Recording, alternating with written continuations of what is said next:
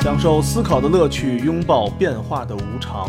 全球首个正三观的双人脱口秀聊天节目《社会大白话》，说白话不白话，赵先生度的明白，带您让我彻底安静，白话。好像社会离我已远，不再有语言，也不再有人烟，我要对着大自然微笑，对着山去呼唤，是我只能听得见风声和我的回声。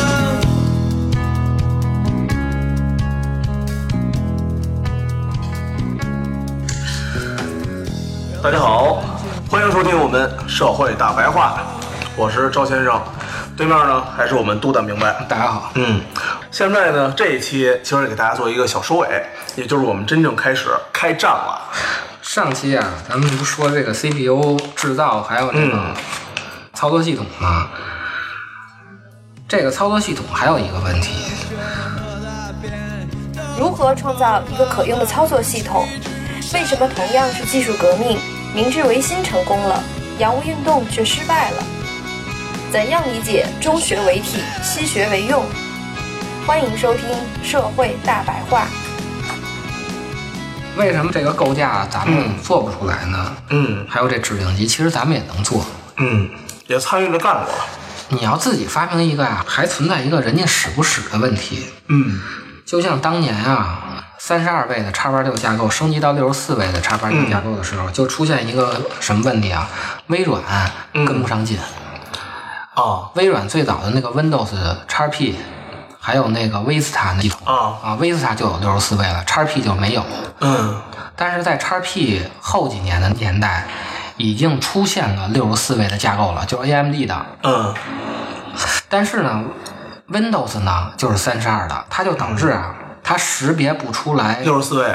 啊六十四位的嗯指令。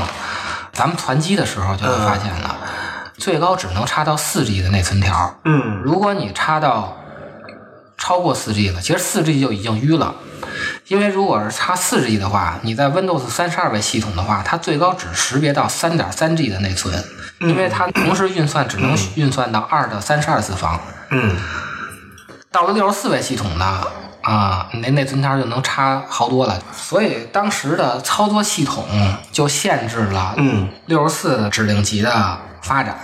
如果 Windows 当时发展的快的话，六十四的 CPU 就会卖的好一点，就在当年就会普及的更广、嗯哦更快一点。你系统六十四了以后啊，软件儿也得支持六十四位系统，就是那些运行在上面的软件儿也得支持六十四位系统，这个生态才能建立起来。嗯，是这样的。所以呢，如果咱们自己研发了指令集，嗯也研发了配合这个指令集的操作系统，嗯那还有配合这个操作系统的软件儿，这个就是整个产业链儿你都得有人去弄，嗯光研发一个指令集没有用。嗯那就得别的厂子去研发操作系统配合你这个，嗯然后还有其他厂子去做软件儿去。这么大产业链儿，当年谁折在这上面了？塞班就折在这上面了。哦，塞班当时也是一个塞，就是诺基亚那是吧？。对，诺基亚那个，哦没人给他做软件儿，哦不能光有操作系统。我装一 Windows，我天天玩扫雷、玩纸牌，那对管他对个对屁对用啊！你得有软件儿在上面运行。说难听一点，他那个塞班可能也支持不了这么好的各种软件的这种搭建什么的吧？对，就就它那个系极统极限就是到这儿了。本身就不太好，哦它是一个半开源的，还是哦所以呢，很多软件开发商呢就不爱用它那个。嗯嗯还有一个呢，倒霉蛋儿呢就是 Windows，Windows、嗯当年跟那诺基亚合的时候，不是也用的是 Windows 那个移对动端的？对嗯后来也是因为啊没软件儿，你上头什么都没有，自然就没人用了。我要是光打电话接电话，我干嘛不使一个三三幺零呢？没错儿。对吧？所以这个不是说一个公司就可以解决的问题。嗯，就是所以我们我们怪微软、怪诺基亚，其实是怪错了。它其实是这个整个产业链的一个最终的一个集成出来的一个品牌，有的时候嗯差一个环节您就歇菜这么了。大的企业，有时候整个产业链它也不是说他说了算的，嗯嗯，他只能说是联合什 么。你看一发布会吧，我们有谁谁谁给我们支持，谁谁谁给我们对对对嗯说是吧？就这意思。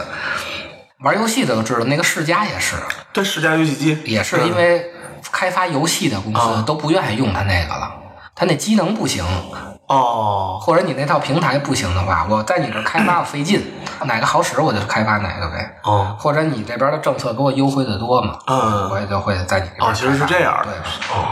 P.S. 就是因为这方面做的比较好，对对啊，所以 Xbox 不好的原因，也就是因为它的这个机能什么块还是不行，是吧它？机能不行，导致软件呢不愿意在它那边下大功夫弄。嗯，我我费半天劲，然后呢，我又出不来效果，对对老然后老百姓达不到一定效果，老百姓又不玩儿，我为的是卖软件嘛，卖拷贝嘛。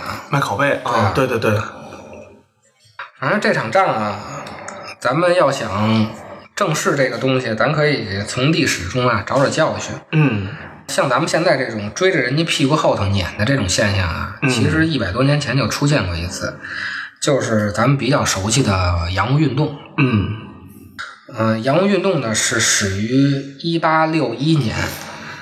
上期咱们说那个麦克斯韦尔啊，嗯一八六一年人已经开始研究电磁场了。嗯，咱们这儿还 聊呢，咱们这儿开始洋务运动，啊，咱还聊呢， 而且啊，说是洋务运动啊，嗯是说好听的，其实上它的规模称不上一个运哦动。说实话，就是打嘴炮呗，就是打嘴炮。嗯嗯，伊藤博文当时评价洋务运动，嗯，原话忘了啊，意思就是打嘴炮。哦，说中国洋务运对，动伊藤博就是搞明治维新的日本那个大臣嘛，跟李鸿章谈判那个。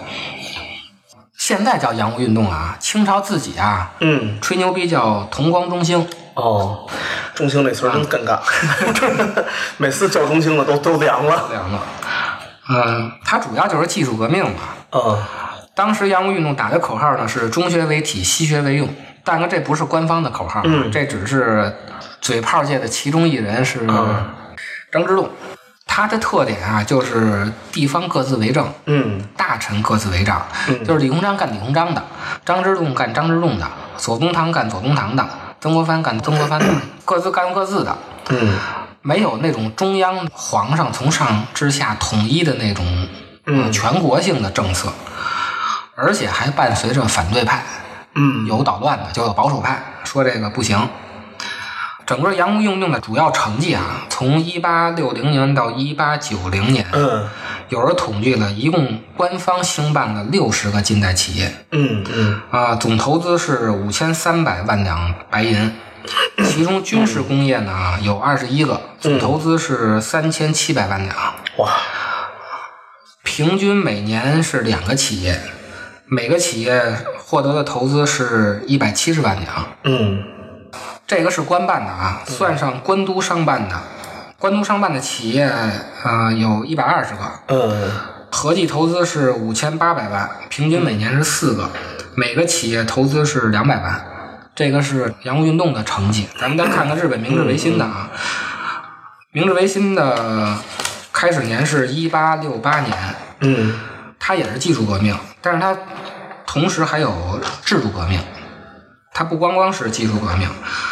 明治维新喊的口号是制产兴业和文化开明。哦，它的特点呢是中央集权，全国统一发号施令，它是一个自上而下推行的改革，就是从天皇一直到大臣，自上而下的，嗯对，全国拧成一股绳儿。所以从下而上的他妈没成功过，对，这个制产兴业啊，就是全国性的一个口号。哦，但是咱们那个中体西用，就是张之洞自己那儿念叨自己念念叨。叨念叨念叨，咱看他的成绩啊，从一八六八年也是往后推三十年，一共建了五千六百个公司，我天，总投资是二点八九亿日元，平均每年设立是二百二十五个公司，天咱们是每年两个啊，天哪，每个公司获得的投资是一千一百万日元，哦相当于咱们的当时的白银呢是七百万两。咱们还是每个量企业大获得一百七十万，他们是嗯每个企业获得七百万，一年二百二十五个，咱们是一年两个。我操，这个 幸存者几率小多了是吧？咱们是官方加上官督商办的，一哦共是一百八十个，这三十年，啊，人家是五千六百个。天哪，还有就是体制改革，一八六九年成立了民部省、大藏省、工部省、嗯内务省、农工商省全力发展资本主义，包括什么运输啊、通信啊、钢铁啊、机械制造、化学工业、嗯采矿、纺织、食品、银行、现代农业、嗯畜牧业。咱们洋务运动是什么呢？就弄了一个总理各国事务衙门，嗯嗯这咱们历史课都学过啊，其他的基本就没变。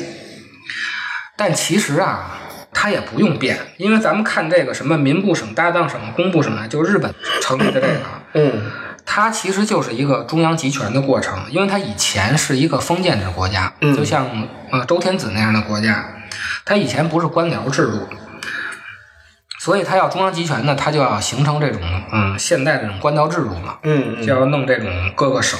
其实咱们从秦就已经是这种样子了，所以它是一个自上而下推进的这种过程。为什么会出现这种情况呢？就是他们也中央集权，咱们也是中央集权，但是人是刚成立，嗯，啊心气儿高，对对对对？吧？就刚成立的时候都心气儿高嘛，拧成一股绳儿干。咱们是啊，清朝都二百多年了，啊，就剩贪污和腐败了。对啊，一身毛病。然后大臣呢，互相看谁还都不顺眼。你这李鸿章就看张之洞就不顺眼，张之洞也看李鸿章不顺眼。而且呢，咱们这皇上啊，还是满族的皇上，嗯是吧？还有他汉人复明的问题在，所以他就一直不不敢把权力下放到汉人的大臣里头。呃尤其到了打太平天国完了以后啊，嗯因为这个，嗯，洋务运动是紧跟着太平天国之后的，嗯太平天国，咱们后头再聊。嗯，如果把这段历史给了解清楚啊，其实东西太多了，又十七了，咱们先紧着紧着话头来吧。咱就不按照时间线聊嗯了，咱就先聊这个，然后再反过头来说太平天国的事儿。打完太平天国以后啊，中央集权就已经非常弱了，嗯就是啊皇上说什么已经不管用了。他没法像那种明治维新时候，他是这一个国家一发政令能触及到各个省。对对，咱们那会儿啊，说白了就是政令出不了故宫，嗯再说他也没什么政令，他也不愿意说推行这种制度改革。所以呢，咱们这个洋务运动啊，除了弄了一个总理各国事务衙门以外啊，清朝的中央和省政府啊，没有建立任何一个推行资本主义改革、引进西方学术和技术的专门机构，一个都没有。没有一个机构来设计、制定和推行洋务运动的方针策略，都是这几个大臣呀、自己那儿蔫儿弄。各地方总督和巡抚呢喊喊口号，没有一个全国的指导思想，这个就是明治维新跟洋务运动的区别。还是下达不下去。对，直到一九零三年呀、清政府才陆续建立了农工商部、度支部，度支部应该就是财政部，还有巡警部。一九零六年，中央机构才有了外务部、吏部、民政部、度支部、礼部、学部、陆军部、嗯法部、工农商部、邮传部，就这种完整的现代的政治结构。嗯一九零三年的时候才出了著作权律、公司律、破产律、嗯商会简明章程、什么铁路简明章程。在一八七一年的时候，日本就派了一百使团去欧洲考察，把所有的制度都学会了。所有的科学技术和政治制度的先进技术全给学会了，然后回来就是照着抄，主要就是学德直接国干和德国和俄国，回来就开始推行文化开明的政策了。执行力真强啊。中国呢是派了五个人去，嗯，回来呢还勾心斗角，到底谁说的对呀、对，嗯这还干这个呢。还有一个问题呢，就是民营企业的问题。洋务运动呢是有官办，嗯也有官督商办，但是呢，民营企业特别少，而且呢不好生存。清政府呢也没有提出一个促进民营企业的任何政策，它不但没有促进民营企业，还处处镇压它。有一个叫机器织布局，就现在有点像搞纺织的那个嗯机器织布局。一八八一年的时候，情底红章授予了织布局的专项权利。这个权利大概是什么意思呢？在十年内，嗯不准各地的商人另建纺织厂，嗯就是垄断了。说白了，这个织布局呢就是官办的，嗯民间呢不能再织布了。咱们就想一下现在的这些企业呀，有哪个是你自己不能弄的？嗯，能源的，对，中石油、中石化。你说我现在想弄一个什么？加油站都给你封了。嗯我现在想弄一个，除了移动和联通的、电信的，我再想弄一第四家，不可不能，可能。不让你弄啊。这个就是，还有一个轮船招商局跟这个洋人签订的一个旗价合同，嗯限定了民办的轮船公司的成长，就跟以前咱们进出口公司似的。对，只能是官方的去做贸易，你民间做不了。当然现在不一样了，啊、这是洋务运动的。明治维新是什么呢？官办企业也有，然后还鼓励民办企业一块儿弄。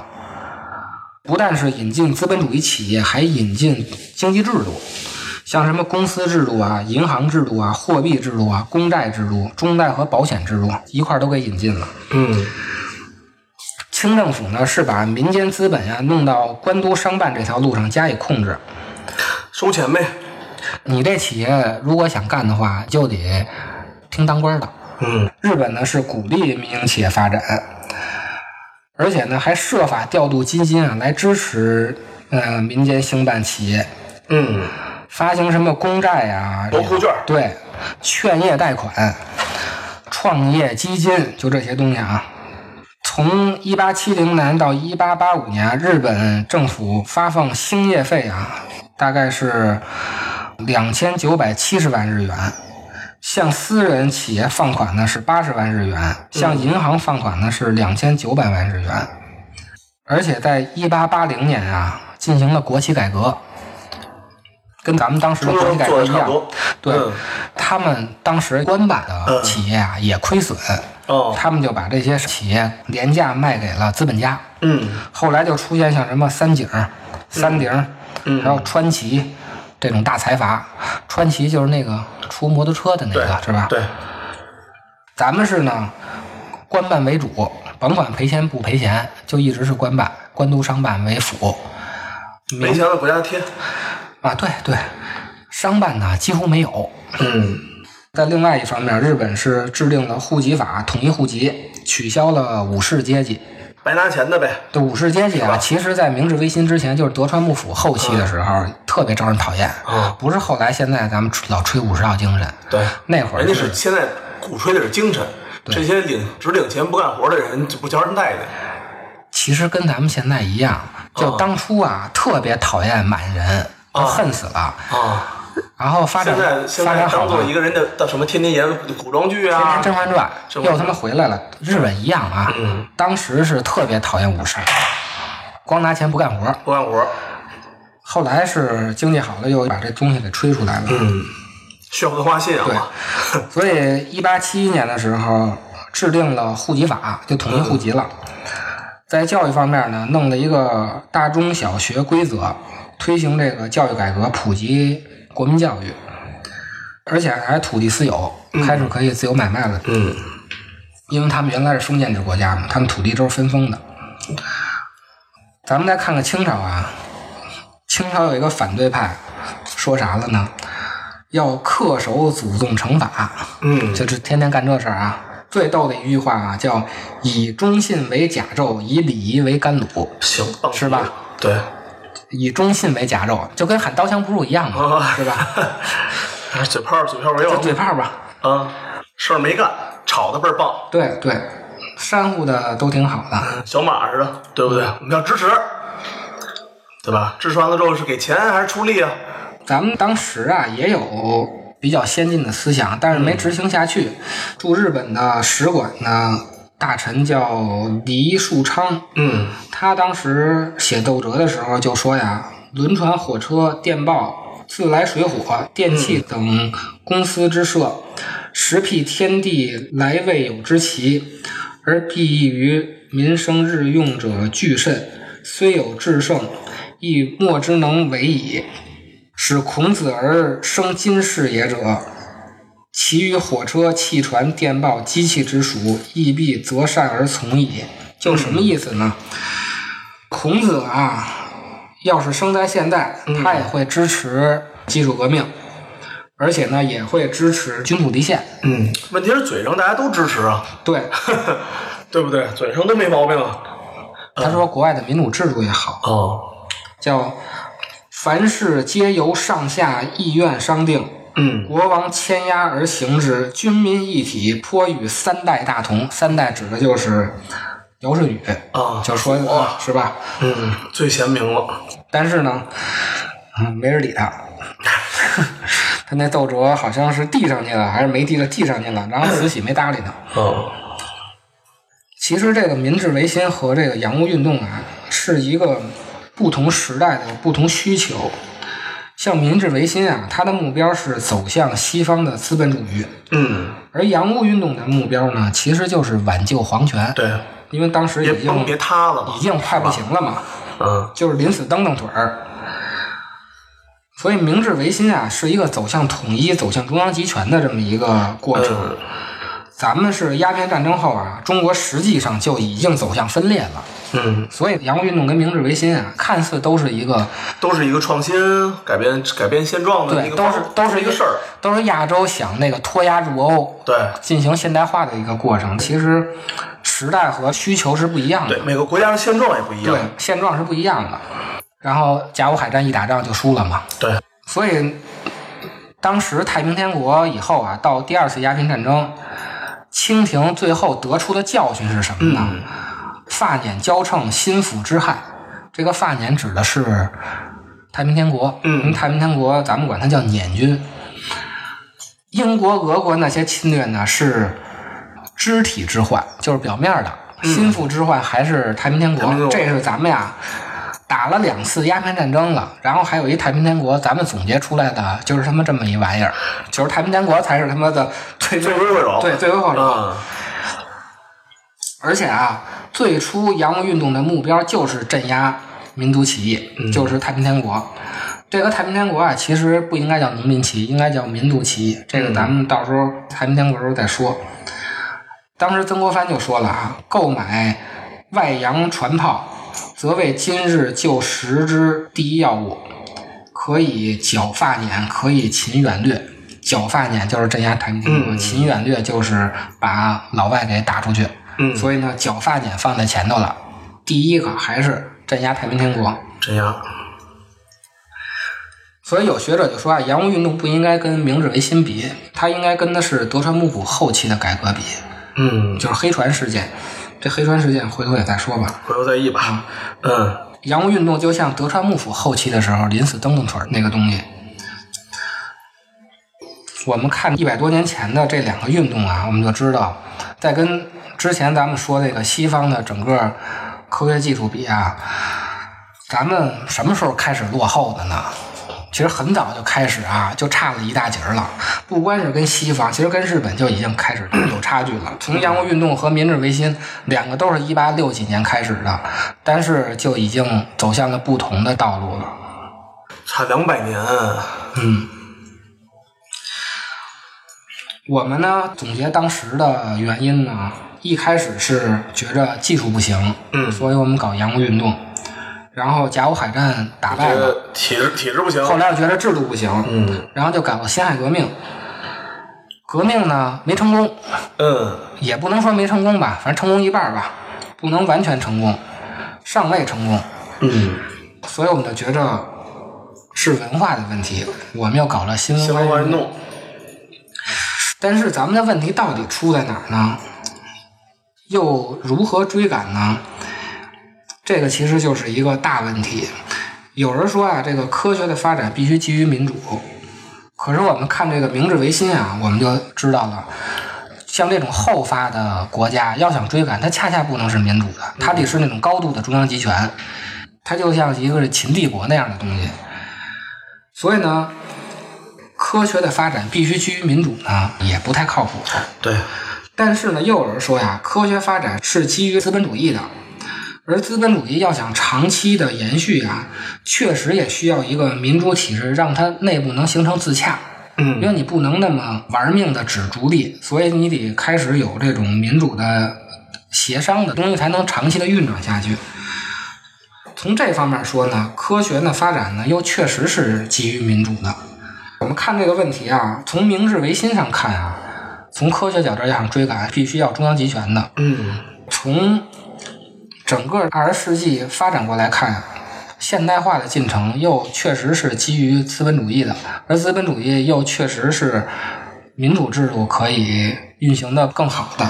这个问题啊，各个学者啊有不同的国家的状况也想法不一样，，人对民状况也不一样。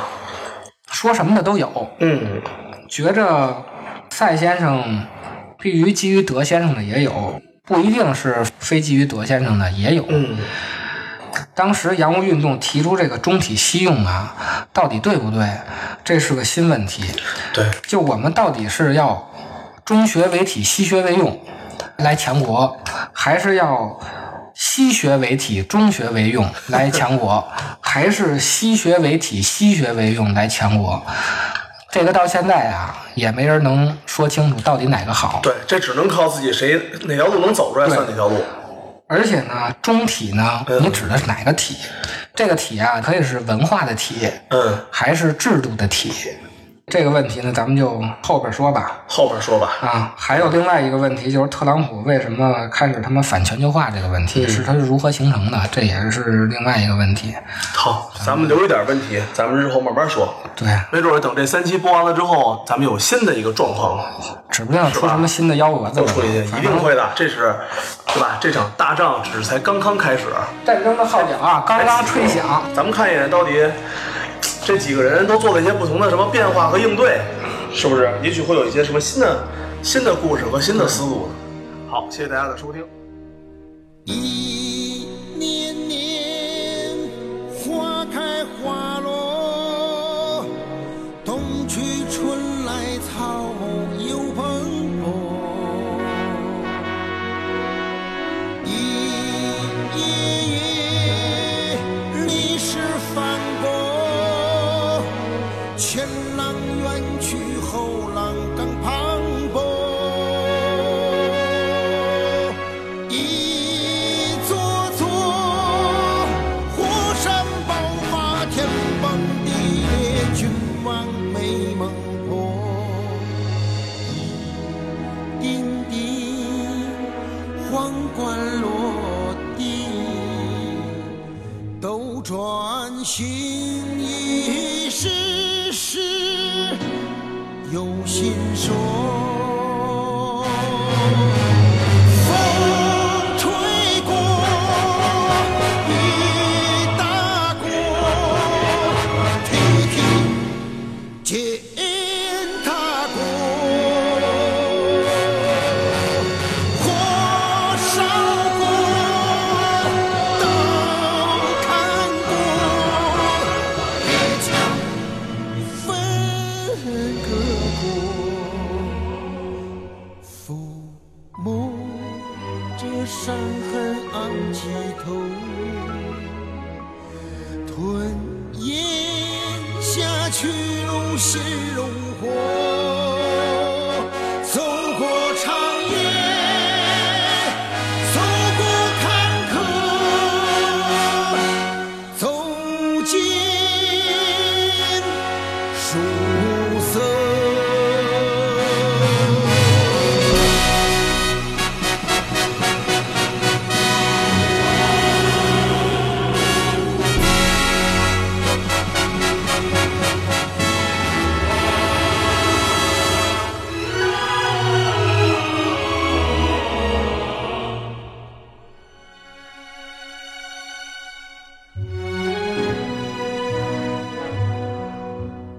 一滴滴水滴石穿，粉身碎骨，只想永不舍。一曲曲浩荡长歌，起伏回响，悲壮动心魄。一代代，人人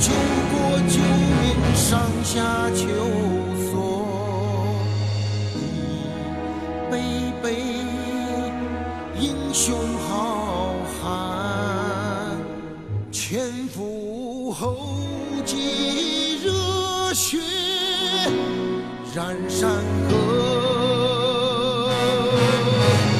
风吹过，雨打过，铁蹄践踏过，